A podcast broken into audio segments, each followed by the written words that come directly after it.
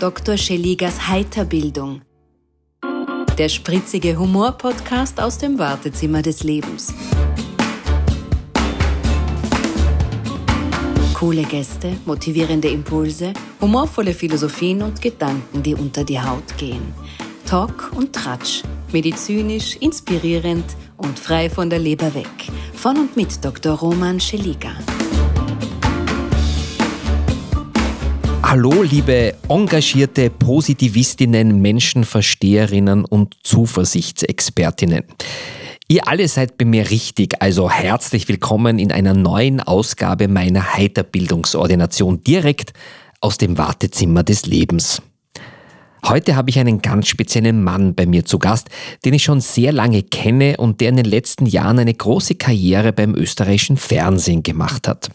In seiner Jugend, also in seiner früheren Jugend, war er einer der hoffnungsträchtigsten Zauberkünstler unseres Landes, österreichischer Staatsmeister mit der Teilnahme an vielen internationalen Wettbewerben. Dass ihm sein Hobby nicht ganz verlassen hat, demonstrierte immer wieder mit viel Fingerfertigkeit so ganz nebenbei bei seinen Moderationen oder Beiträgen. Er ist seit 2007 beim ORF, begann seine Laufbahn im Landesstudio Kärnten und wechselte ein Jahr später in die ORF Kulturredaktion nach Wien.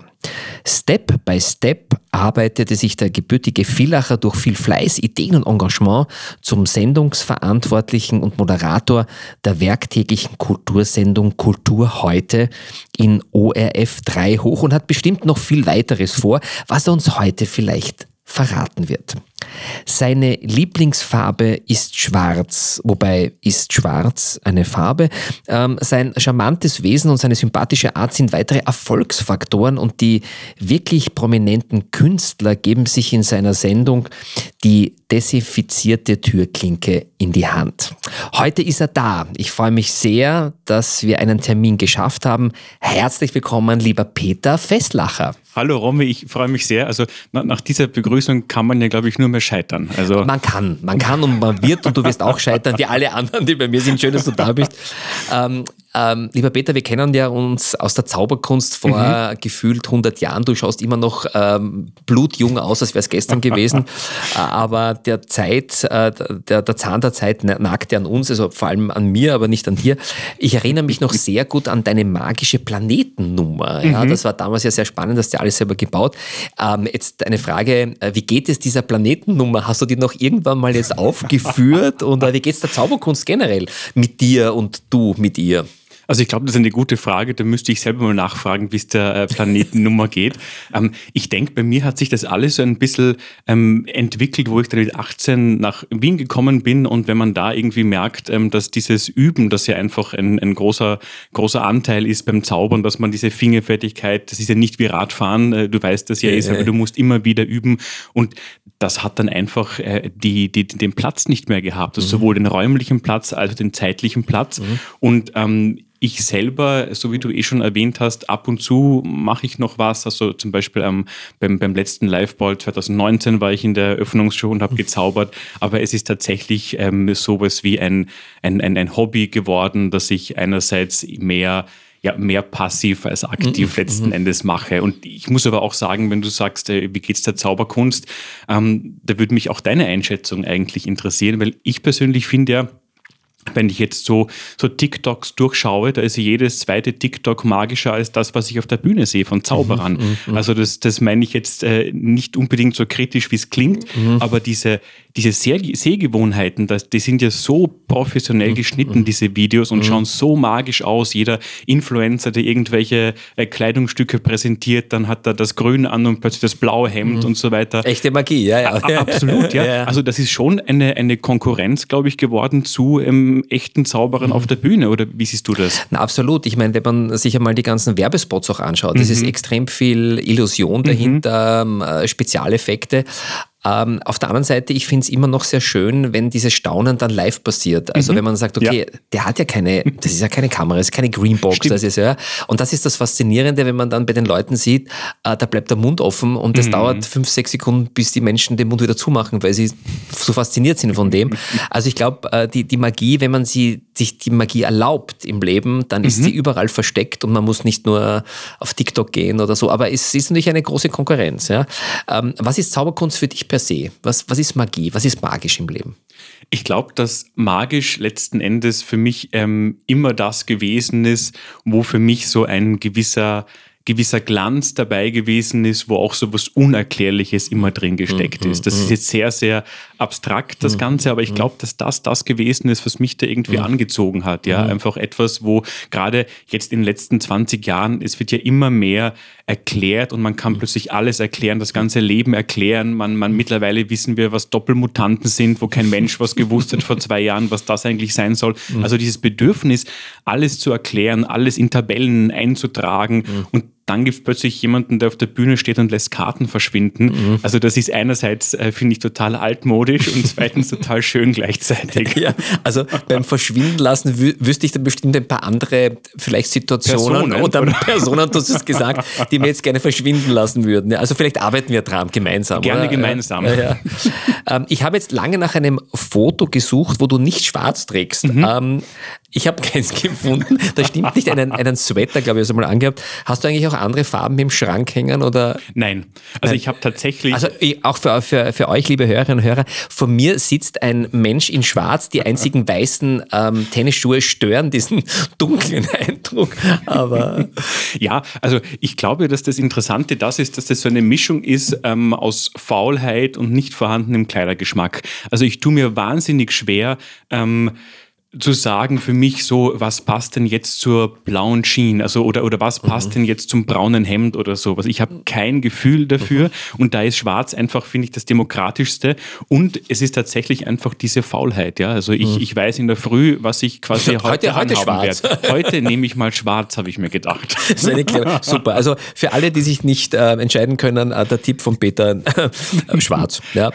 Ähm, Du bist ja, und ich nenne dich mal so, Mr. Kultur vom, äh, von ORF 3. Äh, was fasziniert dich an der Kultur generell, mhm. beziehungsweise was ist Kultur für dich, wo beginnt sie, wo endet sie?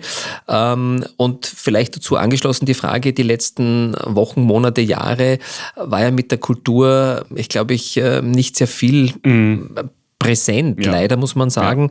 Ja. Ähm, bisschen so ab, am, am Abstellgleis der Wahrnehmung. Äh, mhm. Äh, und viele, die im Kulturwesen tätig waren, haben gesagt, ja, jetzt, das war's das. Ja. Und dabei ist es so wichtig. Also, das stimmt, ja. ja. Also ich glaube, für mich ist ähm, Kultur jetzt vom, vom beruflichen her, weil man hatte dann einfach wirklich jeden Tag damit zu tun. Ja. Und ich mache das jetzt auch seit 15 Jahren schon. Mhm.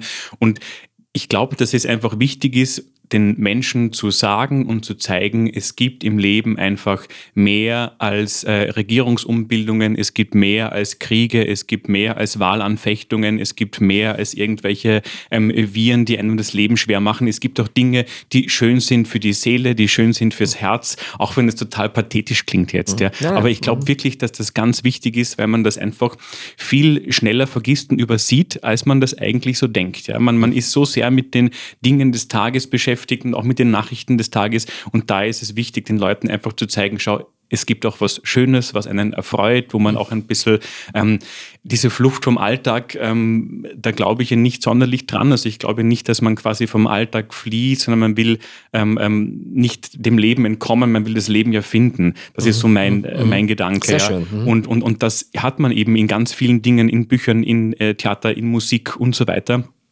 Und ähm, das ist, glaube ich, sicher auch der Grund, warum ich das seit 15 Jahren auch äh, mache und wahrscheinlich auch weitermachen werde. Also das, da gibt es kein so ein Gefühl, boah, das ist zu viel für mich selber oder das verändert mich zu sehr, weil ich glaube, bei Politik wäre das wahrscheinlich der Fall. Also das mhm. könnte ich wahrscheinlich nicht ein also Leben lang machen. Also du wärst kein Politiker? Nein, auf, das, das sowieso nicht. Aber auch kein Politikredakteur oder so. Also was wäre zum Beispiel, wir, weiß nicht, äh, es ändert sich ja dauernd, aber haben wir einen Kulturminister oder eine Kulturministerin, wäre das was für dich? Wir haben meine Staatssekretärin, die Andrea Mayer, aber ich denke, alles, was ähm, Politik ähm, betrifft, ist ein ganz anderes Business. Mhm. Also das, das ist etwas, wo, wo letzten Endes Taktik und ähm, ähm, ähm raffinierte Schachzüge mhm. letzten Endes dominieren das, ja, und, ja. Und, und, das Leben bestimmen. Und das finde ich einfach zu anstrengend. Also wenn man nur so durchs Leben geht und gar keinen ehrlichen Satz mehr rausbringen darf, auch weil das sozusagen die Pläne, die man im Hinterkopf hat, dann irgendwie durcheinander bringt, das, das ist für mhm. mich nicht mein Leben. Aber du hast schon recht, ähm, die, die letzten zwei Jahre waren tatsächlich schwierig und ich höre auch jetzt immer wieder von Künstlerinnen und Künstlern, dass die Seele nicht mal halb voll sind. Ja? Also mhm. ist dieser Witz, äh, halb voll ist das neue ausverkauft oder so. Ja, ja. Äh, aber, schön aber, wär's. Aber du hast jetzt eins gesagt, das erinnert mich an ein Wortspiel, die Seele und die Seele. Also es ist beides, glaube ich, mhm. äh, halb voll. Ja? Also, Absolut. Ja. Und was man auch merkt, und das ist das, was du jetzt sagst, ähm, das ist nur so mein persönlicher Eindruck, ja, dass in den letzten zwei Jahren auch ein bisschen weniger interessante Kunst entstanden ist. Ja, das ist jetzt mhm. sehr pauschal und, mhm. jeder, der sich da, ich will da niemanden angreifen, aber wenn ich mhm. ins Kino schaue zum Beispiel, du siehst einfach, Output braucht Input. Und wenn zwei Jahre lang kein Input kommt, da kannst nichts Kreatives draus machen. Also die, die Kreativität kommt nicht von nirgends. Du brauchst immer diese Resonanz mit den Menschen, diese Resonanz mit dem Leben. Und ähm, ich glaube ja, dass, dass die, ähm, ich glaube, dieser Satz ist aus der Politik gekommen, ganz zu Beginn der Pandemie, nämlich dieses Kultur ist ein Überlebensmittel. Mhm. Also so wurde ja ganz zu Beginn gerechtfertigt, warum wieder aufgesperrt werden muss, mhm. obwohl schon die Skilifte quasi laufen, aber die Kultur war immer noch zu. Und ich bin mir dann nicht so ganz sicher, ob dieser Satz wirklich stimmt, muss ich sagen. Ja, mhm. weil, weil, weil, wenn wir schon über die Seele reden, ähm, der Organismus ist ja schon sehr clever. Also wenn die Theater zu sind, äh, er sucht sich schon seine Wege, um dann wieder zu Kultur, zu Poesie oder wie auch immer mhm. zu, zu kommen, sozusagen. Mhm. Also diese, diese Hoffnung, dass wenn alles wieder aufsperrt, alle wieder hingehen, finde ich zwar sehr schön, aber ich glaube, dass, dass Kultur dann doch etwas ist, äh, wenn das Theater zu ist, ich finde schon was anderes. Und ja. das ist, glaube ich, ein bisschen sicher nicht der Hauptgrund, aber schon etwas mit dabei, wo man jetzt sagen muss, man muss die Leute tatsächlich wieder äh, ins Theater letzten Endes zwingen, auf eine ganz charmante Art und Weise natürlich. jetzt bist du im Fernsehen mhm. präsent, ähm, auf einem ORF-Sender. Was fasziniert dich am Fernsehen? Das ist eine gute Frage. Ich glaube, ich Deswegen stelle ich sie jetzt. Du stellst nur gute Fragen. naja. Bis jetzt nur gute Fragen. Ich hoffe, das bleibt so, ja. Also mal auf der anderen Seite, sonst stellst du immer die Fragen. Auf jeden Fall, ja. Wie, wie, ist das eigentlich so, auf der anderen Seite des Stuhls zu sitzen oder so? Schwierig. Es ist wirklich schwierig, äh, weil Fragen stellen natürlich immer die Kontrolle heißt. Du hast quasi ja. die Kontrolle über das Gespräch. Ja. Und ähm, Antworten, finde ich, ist gar nicht so leicht, vor allem, weil ja mein Beruf ähm, zu einem großen Teil ähm, daraus besteht, eben selber Fragen zu stellen. Also ich mhm. weiß ja selber im Hinterkopf, was ich von einem Gesprächspartner brauche, damit das Gespräch gut wird. Mhm. Und jetzt bin ich aber dieser Gesprächspartner und habe quasi immer im Hinterkopf, ist das, was du möchtest, eh das, was ich dir gerade anbiete? Also das ist so ein Lass es mein Problem sein, Peter. Ach, wenn das so leicht wäre. Ich sag's dir. Aber was war die, die, die Frage war das mit dem Fernsehen? Genau, das fasziniert ähm, dich an diesem Medium. Ich denke, dass ähm, einfach dieses Erreichen von Menschen auf ähm, ganz verschiedene ähm, äh, sinnliche Arten und Weisen sozusagen. Ja? Also im Sinne von sowohl hören als auch sehen, finde ich spannend. Mhm. Und ähm, ich glaube, dass wenn man so wie ich in den 90ern aufgewachsen ist, man, das war schon noch so ein bisschen so ein äh, Fernsehjahrzehnt. Ja? Mhm. Also ob das heute noch immer Auch so viele wär, Shows eigentlich, gell? Wahnsinn, wahnsinnig ja. viele Shows. Also ich habe noch äh, Peter Alexander Shows gesehen. Man, man, merkt wirklich, man wird tatsächlich älter. Das ist wirklich was ganz Bitteres, muss ich sagen. Ja. ja.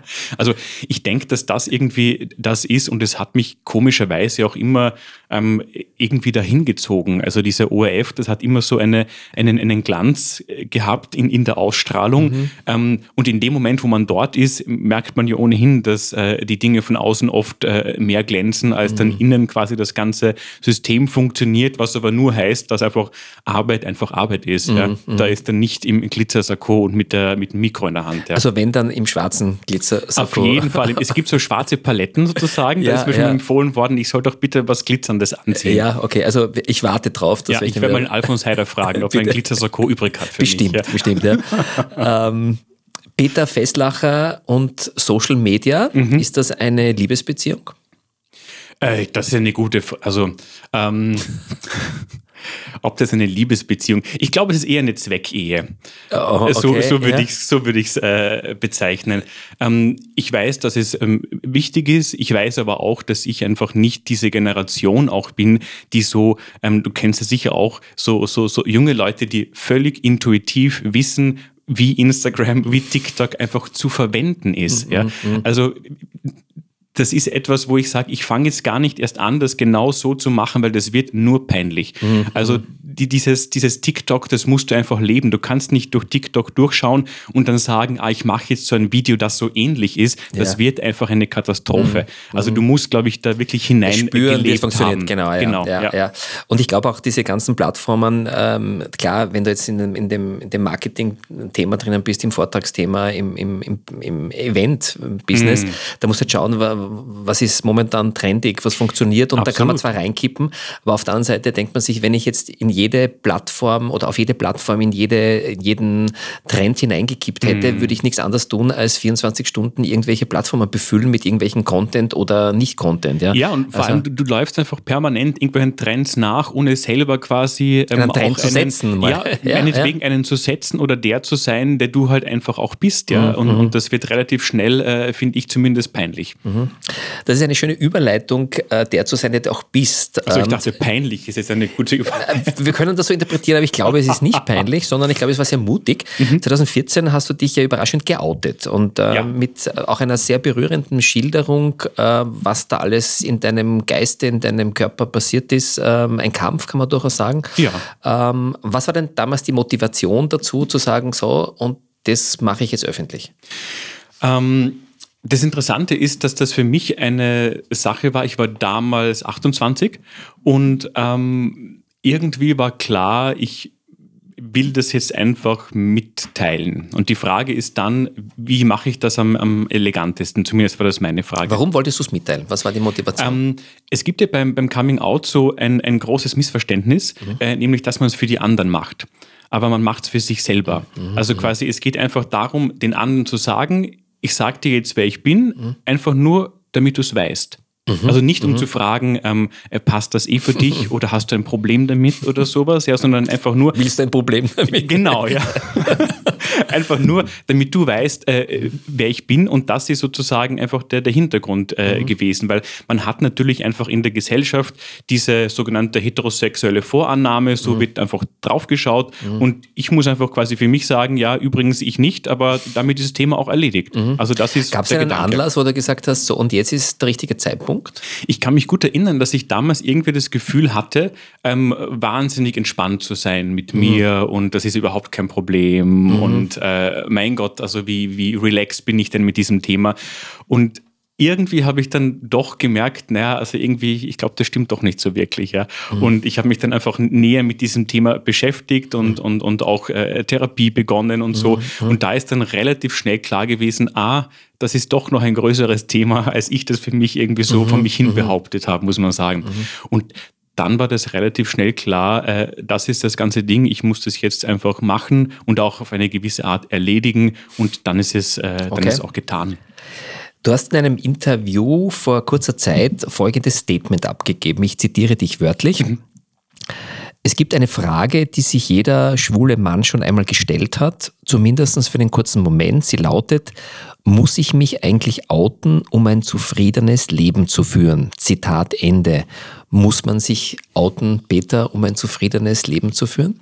Nein, also das ist ja genau das, was momentan so ein bisschen en vogue ist, dass man ähm, glaubt, dass diejenigen, die sich geoutet haben, die sind am Ziel und die, die das noch nicht getan haben, die sind allerhöchstens noch am Weg. Aber das, das wird schon noch. Die, die kommen da schon noch hin. Ja? Mhm. Und da muss ich sagen, das sehe ich persönlich überhaupt nicht so. Also ich finde, dass es jeder für sich selber entscheiden soll, ob er es macht oder ob er es nicht macht. Und beide Entscheidungen sind aber gleich viel wert. Mhm. Also es ist nicht mehr wert, dass man sich outet, als dass man sich nicht outet.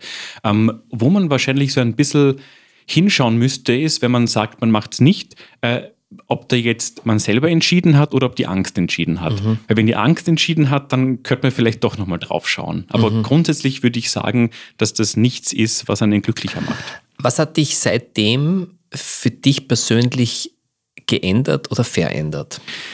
Ich glaube, dass das für mich so eine ähm, äh, Selbstverständlichkeit im Leben gewesen ist, die ich davor nicht hatte. Also das ist, mhm. glaube ich, ähm, etwas, wo man einfach sonst so relativ, ähm, ja, man, man wird so ein raffinierter Formulierer, wenn man über das Privatleben spricht. Man beginnt dann Dinge zu vermeiden, man beginnt dann zu umschreiben, man sagt dann nicht ganz genau, mit wem man jetzt das Wochenende verbracht hat und, und sagt nur wir waren zum Beispiel, mhm, ja. Mhm. Und das ist einfach wahnsinnig anstrengend, ja. Das ist so, so ein, ein, ein Verheimlichungsstress, das ist einfach, wo man sagt, die Energie, die könnte man doch irgendwas Schönes mhm. investieren. Ja? Woanders investieren, ja. Absolut, ja, ja. genau.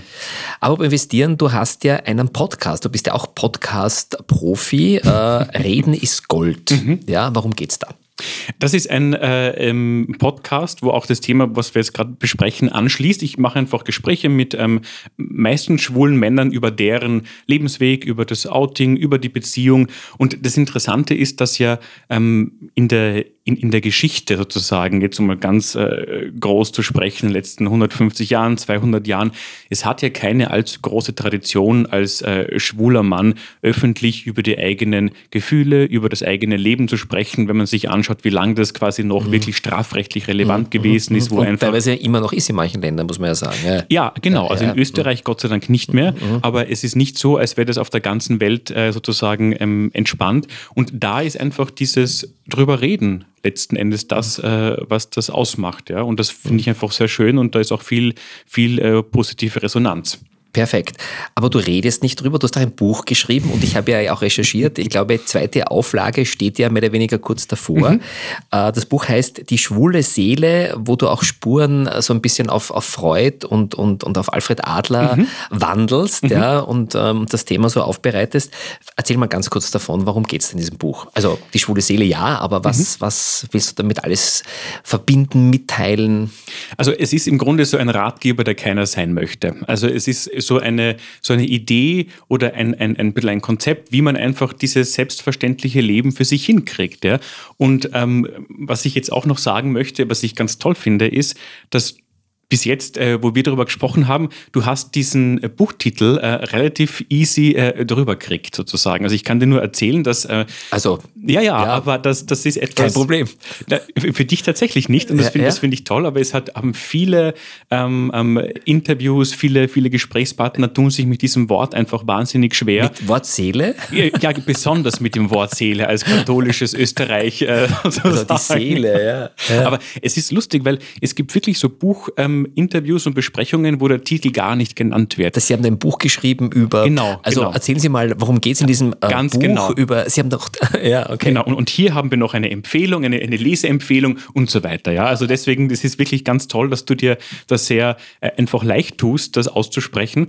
Und ähm, ich glaube, dass das etwas ist, wo, wo einerseits auch im Buch selber jetzt ähm, zum Teil meine, äh, äh, meine Gesprächspartner aus dem Podcast zu Wort kommen, ein bisschen erzählen und ich eben, so wie du eben sagst, ähm, so auf diesem Konzept von Alfred Adler, der ja leider schon relativ in Vergessenheit geraten ist, muss man sagen, obwohl einfach das Wort, das er erfunden hat, eines der bekanntesten Wörter ist, das jeder kennt, nämlich der Minderwertigkeitskomplex. Ja, hat er. Das habe ich gar nicht gewusst, wieder was gelernt. Siehst du, ein Podcast hat auch Bildungsauftrag. naja, Kulturmensch, also. Ja. Und, und, und das ist quasi so mein Ausgangspunkt, weil ich einfach davon ausgehe, mhm. dass, dass, dass schwule Männer das vielleicht ein bisschen stärker haben als hetero. Dieses mhm. Gefühl, äh, weniger wert zu sein als die anderen und davon gehe ich dann mit meinen Gedanken einfach mhm. weiter.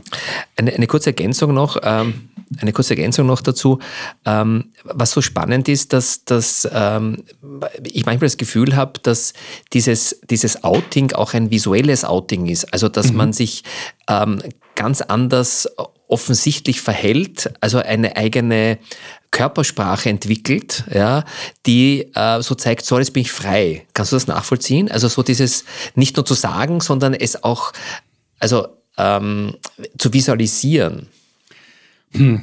Ich glaube, das musst du wirklich ein bisschen, äh, ich, ich verstehe nicht ganz genau, wie du meinst, dass, dass man quasi vor einem Coming Out und nach einem Coming Out sich anders auch bewegt. Ja, oder, ja, oder, ja, oder? ja, ja, bewegt, mhm. ähm, kommuniziert. Natürlich, Kommunikation ist ja nicht nur verbal, sondern auch körperlich. Mhm. Ja? Also das, was weggefallen ist, also eine Last, ja, und dass ja. man das spürt. Also von der. Also das ich, ich denke, dass das wahrscheinlich nicht bei allen so ist und wahrscheinlich auch nichts Bewusstes ist, mhm. aber dieses, dieses, dieses Bild, dass man quasi sowas wie einen einfach so einen schweren Mantel mhm. ablegt, mhm. äh, wo das man einfach ja, quasi ja. auch dieses, dieses innere Bedürfnis zu kontrollieren, die Bewegungen zu kontrollieren, dass ja nichts zu elegant ist, damit ja niemand was sieht oder sowas. Mhm. Das kann ich mir schon gut vorstellen, mhm. dass sich das verändert, ja, auf jeden Fall. Mhm. Kann durchaus sein. Jetzt ähm, kommen wir ein bisschen zu, zu deinen ähm, Fernsehtätigkeiten zur Kultur. Du mhm. moderierst, glaube ich, am 13. November mhm.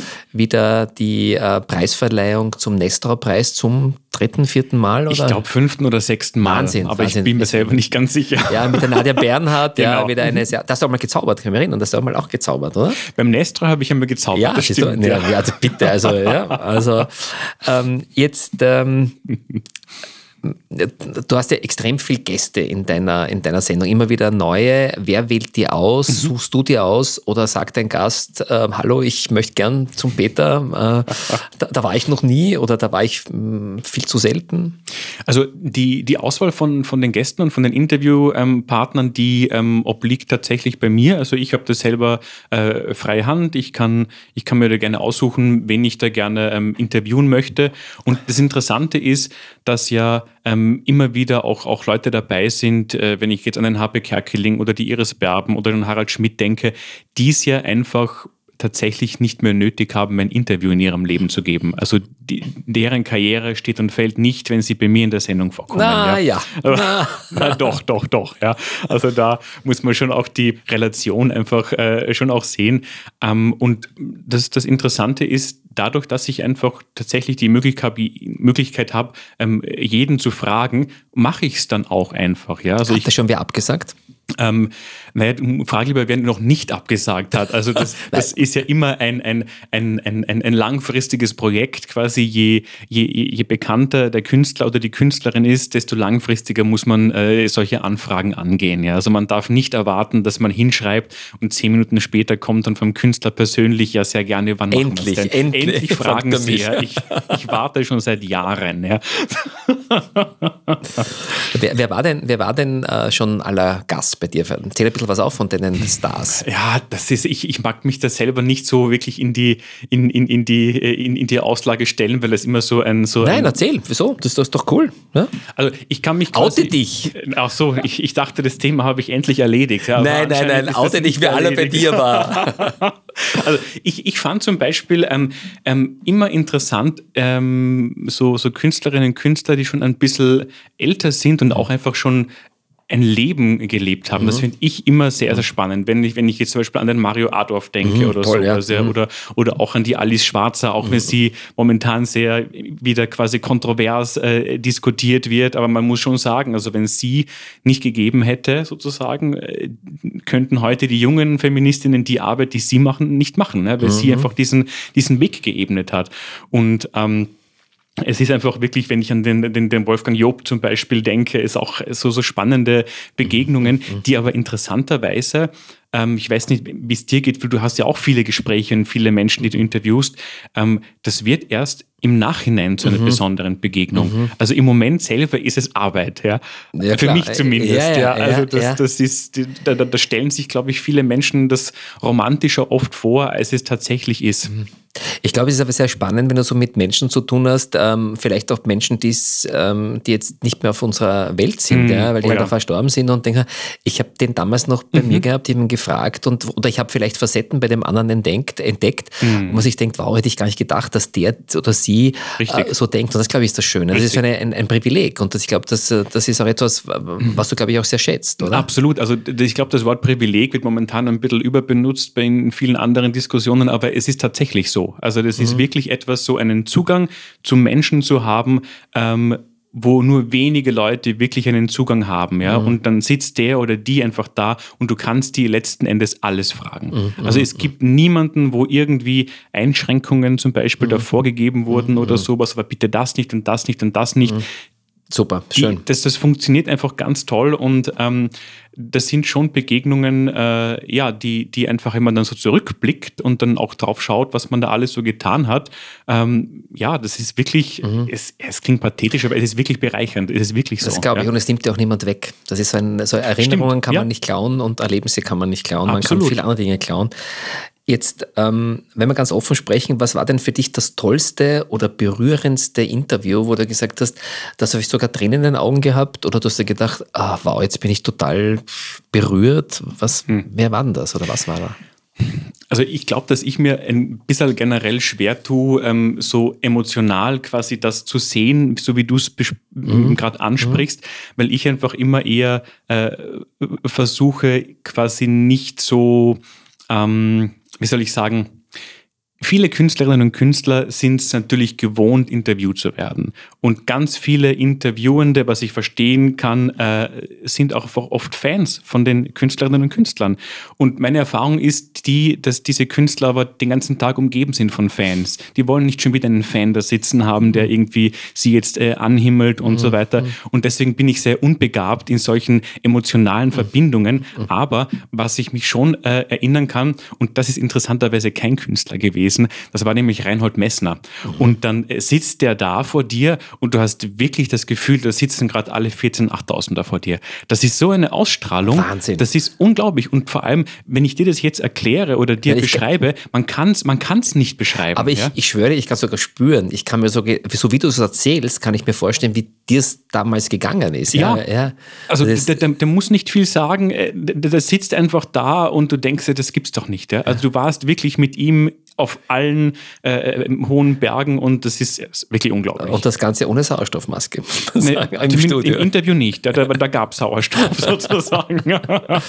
Wenn ich dir aussuchen könntest, ähm, wen würdest du denn gern interviewen, den du bisher noch nicht interviewt hast? Was ja, das also? ist immer schwierig öffentlich zu sagen, gell? weil das sind... Ähm, du, es hören uns momentan ca. 150.000 Leute zu. Also ah, okay, na dann sage ich auf jeden Fall. das ist nicht so viel wie Wave, Vielleicht kennt jemand jemanden. Nein, also im Grunde sind ähm, was ich schon sagen kann, sind im Grunde zwei Künstler, wo ich schon seit, ich glaube, den einen seit neun Jahren, den anderen seit äh, ungefähr zehn Jahren versuche zu kriegen, wo ich aber mittlerweile weiß, ich muss damit abschließen, weil gewisse Sachen muss man irgendwann abhaken. Erzähl mal, vielleicht kann das, ich dir helfen. Das erste ist Otto Walkes mhm. und das zweite ist Reinhard May. Mhm. Und ähm, von Reinhard May, äh, da, da schicke ich quasi einmal im Jahr so eine Anfrage hin und da kriege ich jedes Jahr die gleiche Absage, dass er sich zurückgezogen hat aus der Öffentlichkeit. Ich glaube, es ist vor sieben, acht, neun, zehn Jahren sein, sein Sohn gestorben und da hat er quasi, glaube ich, das alles äh, quasi sein lassen mit öffentlichen mhm. Auftritten.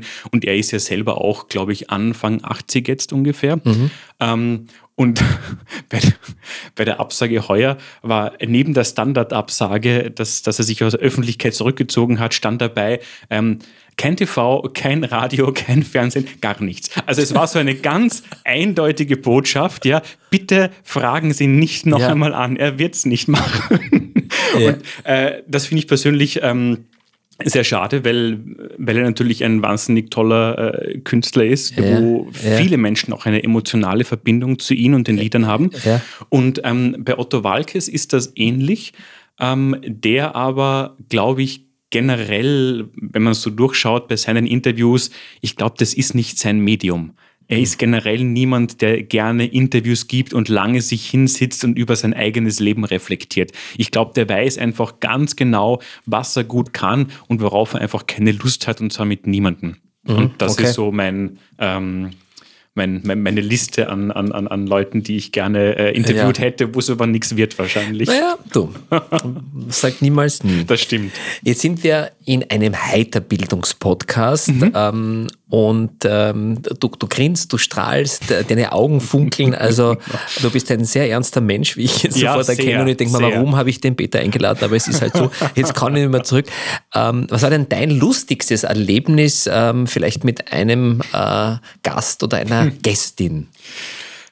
Ich glaube ja, dass sozusagen diese lustigen Erlebnisse oder diese Hoppalas, dass diese Zeit vorbei ist. Aus, mein, aus meiner Erfahrung. Das wäre ja. schade. Also oder? dieses, du, du hast ähm, im, im, im, Fernsehbusiness sozusagen, wo dann, ich weiß nicht, Otto Schenk da sitzt und eine Anekdote nach der nächsten quasi runterrattert. Ja. Ähm, du bist einfach so eingespannt in einem Zeitkorsett. Du hast immer weniger Geld, du musst es immer schwerer und, und schneller produzieren. Und ich, ich, ich stimme jetzt nicht das Klagelied an. Also es ist nur kurz ein, ein Blick auf die Dinge.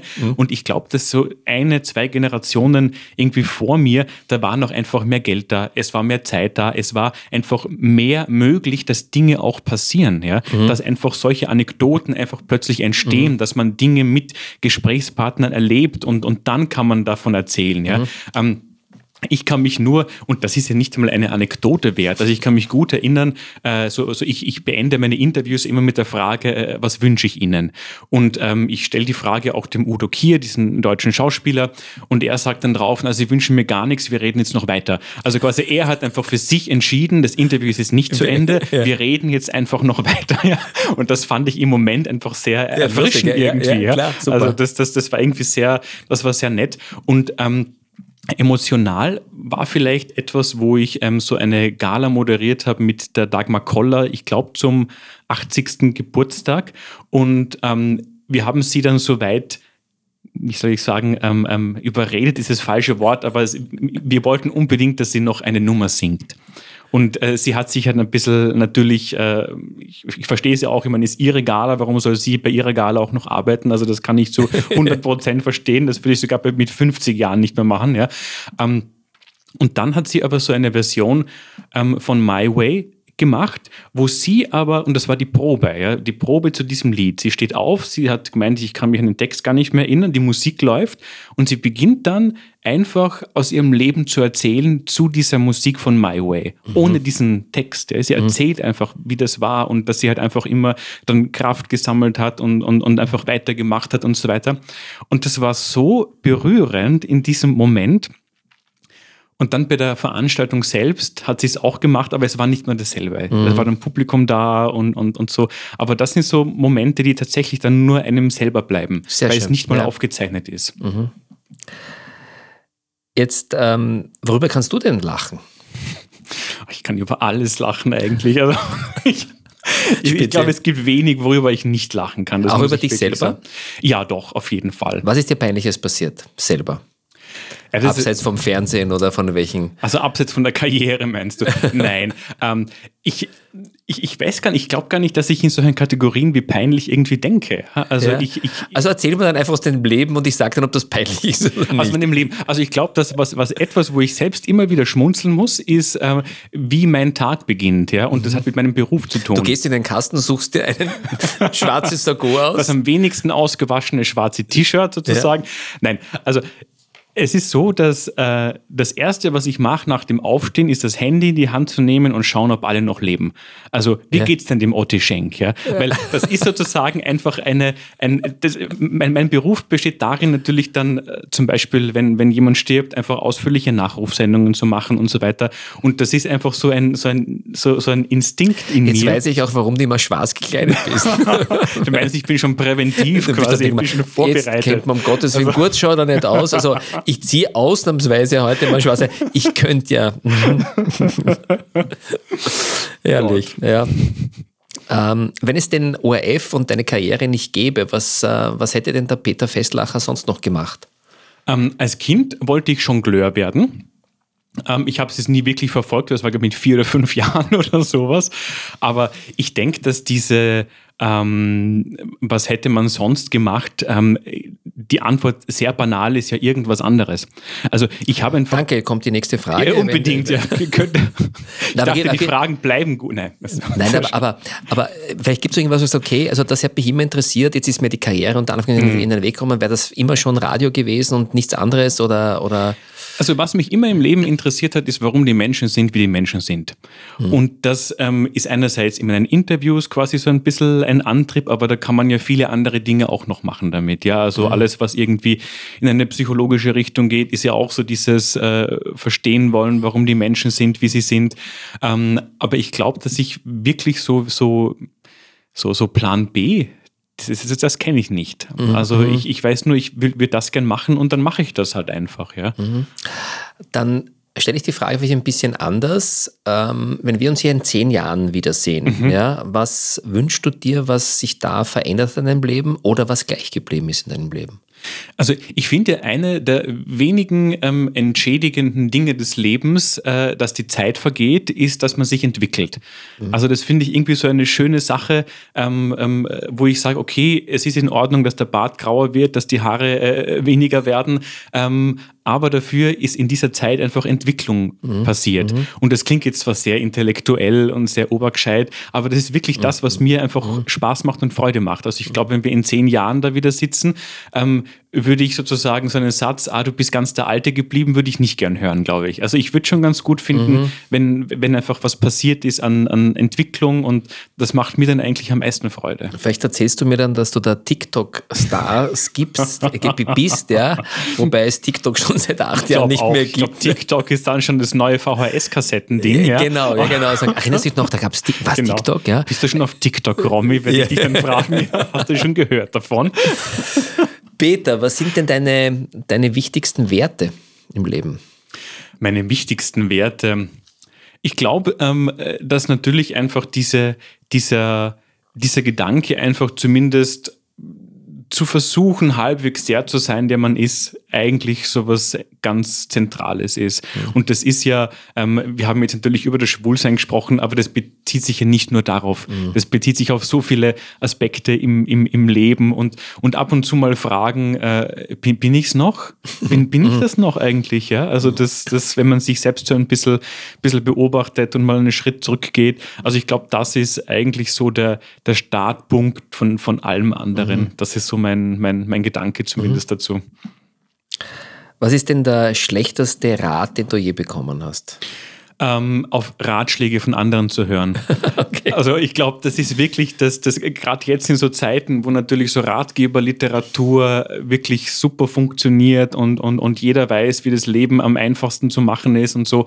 Also immer mal fragen, ähm, wie finde ich denn, dass ich mein eigenes Leben schöner gestalten kann? Also es sind nicht immer die anderen, die es besser wissen für mich. Ich weiß es eigentlich äh, für mich auch ganz gut. Aber, aber hörst du auf Tipps oder so oder bist du da beratungsresistent? Manchmal sagen, ich ähm, ich mache das alles selber. Oder wenn einer sagt, du, Peter, ich hätte eine Idee, ich meine, willst du es annehmen oder so, hörst du es dir an zumindest? Oder, oder also das soll jetzt nicht so, so, so, streng, äh, so streng klingen, wie es vielleicht geklungen hat, sozusagen.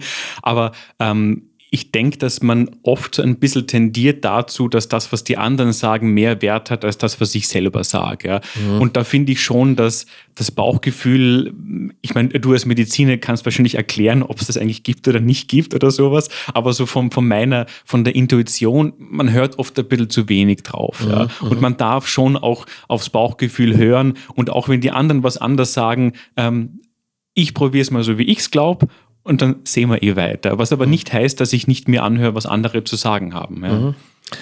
Übrigens, als Mediziner kann ich dir sagen, das Bauchgefühl ist immer schneller wie, wie das Hirn, ah, aber ja. wir brauchen beides. Ja? Also es ist mhm. immer so eine, eine ähm, reflektorische ähm, Synergie, kann man mhm. durchaus sagen, und auch ein äh, Gegner und, und, und Befürworter manchmal. Also es ist sehr spannend, mhm. da gibt es gute Studien dazu. Ähm, wir kommen jetzt zu einer meiner Lieblingsrubriken. Ähm, du strahlst über das ganze Gesicht, Romy, gerade. Was kommt denn äh, jetzt? Ja, nein, das ist also, das ist ähm, Nein oder Nicht sein. Ähm, also Nein oder Nicht Nein, das ist keine Frage. 100 äh, besondere Fragen, mhm. drei Chancen, kein mhm. Joker. Okay. Ich erkläre es für alle liebe Kolleginnen und Kollegen, Freunde und Freundinnen, die das werden wollen im Podcast. Übrigens, wenn euch dieser Podcast gefällt und so besondere Menschen wie der Peter, der halt bei mir ist, dann bitte sagt das euren ähm, Müttern, euren Tanten, euren Onkeln, euren Brüdern, euren Feinden, wenn ihr welche habt. Ihr habt aber sicher keine, vor allem wenn ihr den Podcast jetzt gehört habt. Teilt das und ähm, macht die Welt ein bisschen schöner. Aber weil du jetzt sagst Feinde, ich, ich darf noch ganz kurz, äh, äh ist, es, ist es nicht so, dass man heutzutage gar keine Erzfeinde mehr hat? Also ich finde das irgendwie so, so das, das, ist doch irgendwie eine, eine Entwicklung dieser Zeit, oder? Dass, dass so dieses ja. Feinde oder Erzfeinde zu haben, das ja. finde ich ein bisschen schade. Das ist Woher kommt der Begriff eigentlich Erzfeinde? Ich kenne das nur aus irgendwelchen Fernsehserien aus den 70ern, ja, wo ja. dann quasi Menschen plötzlich Erzfeinde sind von jemandem, wo ich dachte. Das müssen wir mal, müssen wir mal den, dem Wort, weil man Erz, äh, Eisen geklaut hat oder so, ich weiß nicht, Erzfeinde. Ich habe nicht die geringste Ahnung. Aber ich finde, so einen, so einen Erzfeind zu haben, wird das Leben auch ein bisschen äh, Ja. knuspriger machen. Na sowieso, weil ich, habe einen Erzfeind und den, also den lasse ich mir nicht nehmen. Ja. Auf gar keinen Also, Fall, Ja, also ich stelle mir vor, mit dem Vertrag im Leben, das Ja. geht mein Sinn meines Lebens verloren. Absolut. Ja. Es gibt keinen Erzfreund übrigens. Das stimmt. Ja, das stimmt. Das ist interessant, oder? Ja, also Erz. Also das- wir, wir schreiben jetzt ein Buch gemeinsam vom Erzfeind zum Erzfreund. Auf jeden Fall, ja. Ja. Gut, wir kommen 100 Fragen ähm, und du, se- du, du sagst mir mal eine Zahl Mhm. und ähm, die Frage bekommst du. Ähm, 75. 75, 75, wo ist 75? Dass die wirklich 100 Fragen jetzt stehen. Na sicher. Okay, spannend. Was glaubst du, haben wir zwei gemeinsam? Ähm, ich glaube, dass wir zwei einen, ein, ein, so ein intuitives äh, Verständnis und Bedürfnis von Humor gemeinsam haben und aber auch gleichzeitig ein äh, Talent auf Distanz zu gehen und die Dinge von außen zu betrachten. Okay, spannend. Gut. Deine nächste Zahl. Ähm, 13. Das 13. machen sicher viele, gell, 13. Du, ich habe das immer wieder neu gemischt. Ach so. Warte mal. Ah, das ist gut. Ah, ähm, welche Farbe ist deine Liebe? Nein, das steht nicht da. die, die 13 ist, welche Dinge trägst du immer bei dir? Ähm, ich glaube, dass es mittlerweile fast die AirPods sind. Also ich gehe tatsächlich, wenn ich rausgehe und merke, ich habe die nicht mit, ich gehe zurück und hole die AirPods, weil ich quasi nicht mehr mehr einkaufen gehen kann, ohne das Musik oder Podcast oder sowas. Also wirklich, bist ja. du so ein, ein, ja, ja. ein, ein Informations- oder Musikjunkie? Genau, genau. Ja? Also ich brauche da immer irgendwas äh, quasi, was ich mir anhören kann und ich gehe dann auch zurück. Und ich habe einmal sogar äh, meine AirPods vergessen, wo ich in Graz war. Das erste, was ich gemacht habe, ist äh, in den, in den, äh, ins Geschäft und neue AirPods kaufen. Wirklich? Also spannend. Das heißt, das ist ein Symbol auch dafür, ich will mit niemand reden, ich habe viel bessere Sachen Das ist eigentlich nicht nur Symbol, das ist der Hauptgrund dafür. Okay, also wenn Sie den Peter mal auf der Straße sehen, sprechen Sie nicht an. Er hat seine AirPods in seinen Lauschern und äh, ich bin ja froh, dass er mit mir redet. Er hat ja große AirPods jetzt, Das also stimmt, ja. am Kopf. Ähm, die bleiben aber hier, weil Oh, die okay. brauche ich noch. Okay. Deine letzte Zahl. Am 99. 99. Ich sage nur, wir haben es gemischt. Also du konntest bei einem anderen Podcast. Habe ich ähm, nicht spechteln können. Nein, nein, nein, nein, nein, nein, nein. Ja. Was würdest du tun, wenn du noch einen Monat zu leben hättest? Uiuiui. Na, ich würde vor allem leben, oder?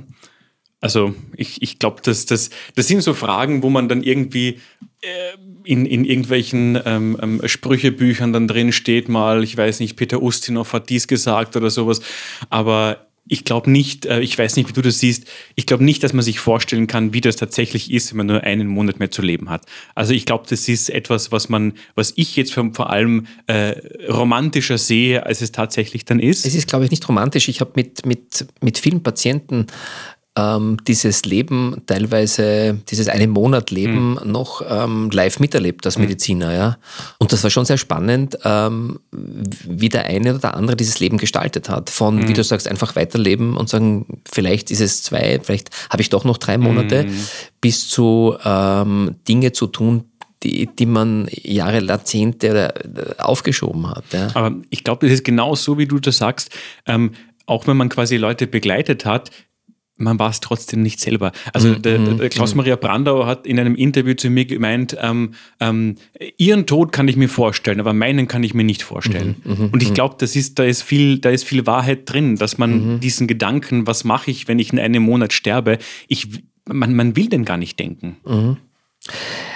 Wenn du sofort etwas ändern könntest in unserer Zeit, eine Sache, du hast eine Zauberkraft, ich meine, als Zauberer ist immer schön, das ist manchmal so überzeugen, was eine Ja. Zauberkraft ist. Was wäre das? Eine Sache, die du sofort ändern könntest. Ähm, ich denke, dass ähm, ein bisschen Druck rausnehmen aus den, aus den Dingen, aus den Diskussionen, aus den ähm, Debatten, ähm, nicht alle so todernst nehmen, ähm, so ein bisschen ein hermeneutisches Wohlwollen an den Tag legen, dass man einfach mal versucht, etwas zu verstehen, wie das der andere gemeint haben könnte und nicht, wie man sich selbst gerade angegriffen fühlt. So, sowas vielleicht. Sehr schön. Also wenn das geht, wir, wir könnten da, glaube ich, die Welt auch ein bisschen besser machen. Ja. Ähm, ja. Wenn wir 2030 die Zeitung aufschlagen oder mhm. ich gehe ein bisschen noch weit in die Zukunft, 2050. Mhm. Und welche Schlagzeile steht da? Peter Festlacher, Doppelpunkt. Und angeschlossen an die Frage, was wirst du in der nächsten Zeit alles machen? Gibt es ein paar Projekte, ähm, auf die du dich freust oder die du vielleicht erzählen möchtest, neben der zweiten Auflage deines Buches, neben deinen tollen Moderationen? ähm, ich denke, dass was jetzt so Projekte betrifft, einfach natürlich ähm, Interviews mit Künstlerinnen, mit Künstlern äh, bevorstehen, das für mich persönlich immer so eine Art von Projekt ist, weil es ja auch immer spannend ist, äh, Leute anzufragen, in Kontakt zu treten mit, mhm. mit, mit, Künstlerinnen, mit Künstlern, ähm, so wie, so wie in, der, in, in den nächsten, ja, in den nächsten Wochen, Monaten, wenn ich den, den, den Gottfried Hellenwein zum Beispiel treffe oder äh, wenn ich auch die, die Sandra Maischberger treffe, aus. Deutschland. Das sind so spannende äh, Personen, die, die man einfach so vor allem Leute, wenn man sie nur aus dem Fernsehen kennt und dann sitzen die da, das ist einfach der Moment total mhm, interessant. Mhm, ja. Mhm. Ähm, und ansonsten, wenn du das Buch schon ansprichst, wir machen momentan ein Hörbuch draus. Also das heißt, es gibt so, so ähm, es gibt mich auch als, als, als Hörbuch dann sozusagen irgendwie zu, zu, zu kaufen. Das heißt, du hörst dich dann selber mit deinen AirPods? Äh, auf jeden Fall, ja. Also ich, ich höre auf jeden Fall mal durch, ob das eh alles so schön vorgelesen ist, ja.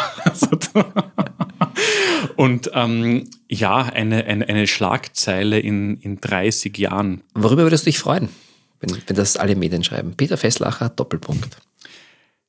Ich glaube, dass es so in 30 Jahren, ähm, vielleicht ist es interessant, dass das gar nicht mehr so Thema ist im Leben oder so, vielleicht. Mhm. Also, dass, dass man, ich weiß nicht, wie es dir geht, ähm, aber man hat doch bei gewissen Dingen irgendwann mal das Gefühl, das ist jetzt gelebt mhm. oder der mhm. Aspekt ist ausgelebt in, in, in mir. Also ich glaube, so wie, wie bei Künstlerinnen bei Künstlern das oft ist, dass die tatsächlich bis 80, 90, 100 Jahren diesen, diesen Beruf machen und immer noch Schauspieler sind und, und so und vor allem auch Schauspieler sind abseits der Bühne und permanent so auf Senden eingestellt sind. Ich, ich stelle mir das fast eher anstrengender vor, als äh, auch mal was, was hinter sich lassen zu können. Mhm. Also ist das ein bisschen eine ausweichende Antwort, merke ich gerade, aber es ist schon, ja, schon auch ernst gemeint. Wenn da, wenn, wenn da steht, Peter Festlacher, warum es so wichtig ist, Dinge hinter sich lassen zu können?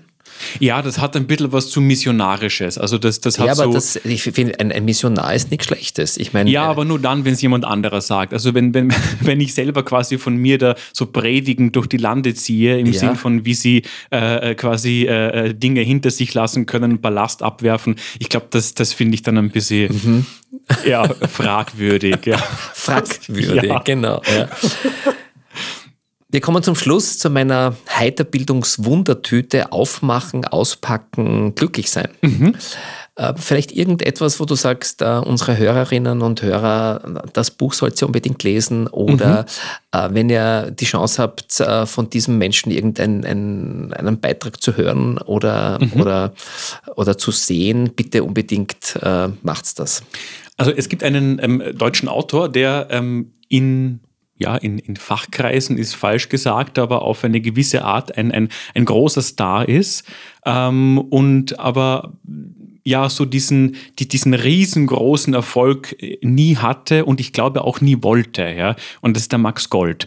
Also das ist ein, ein, ein Satiriker, der wahnsinnig gute Texte schreibt und wahnsinnig lustige Sachen schreibt, hat jetzt den, den, den Jakob Grimm-Preis für deutsche Sprache bekommen, hat in der, in der Titanic, dieser ähm, Satire-Zeitschrift, immer eine Kolumne gehabt in den 90ern.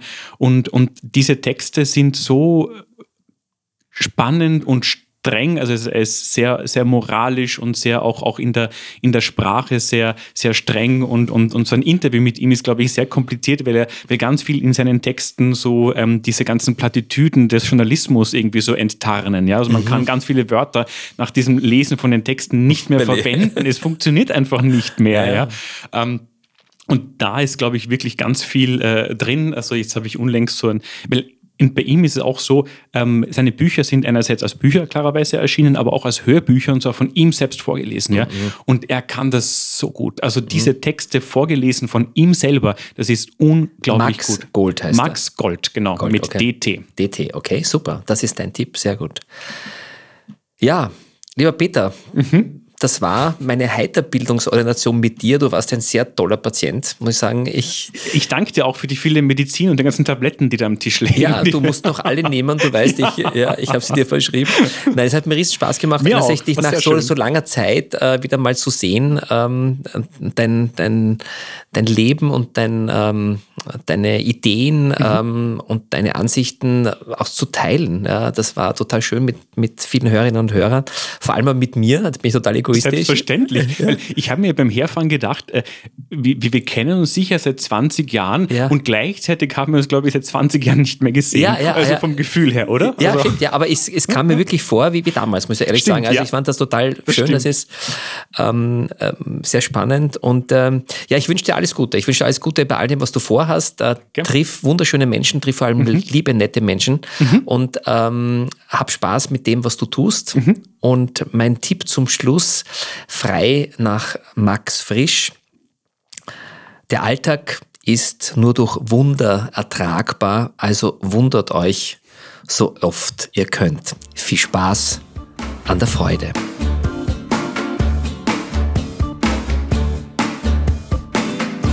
Mehr von Dr. Roman Scheliga, dem humorvollen Arzt deines Vertrauens, findet ihr unter www.roman-scheliga.com.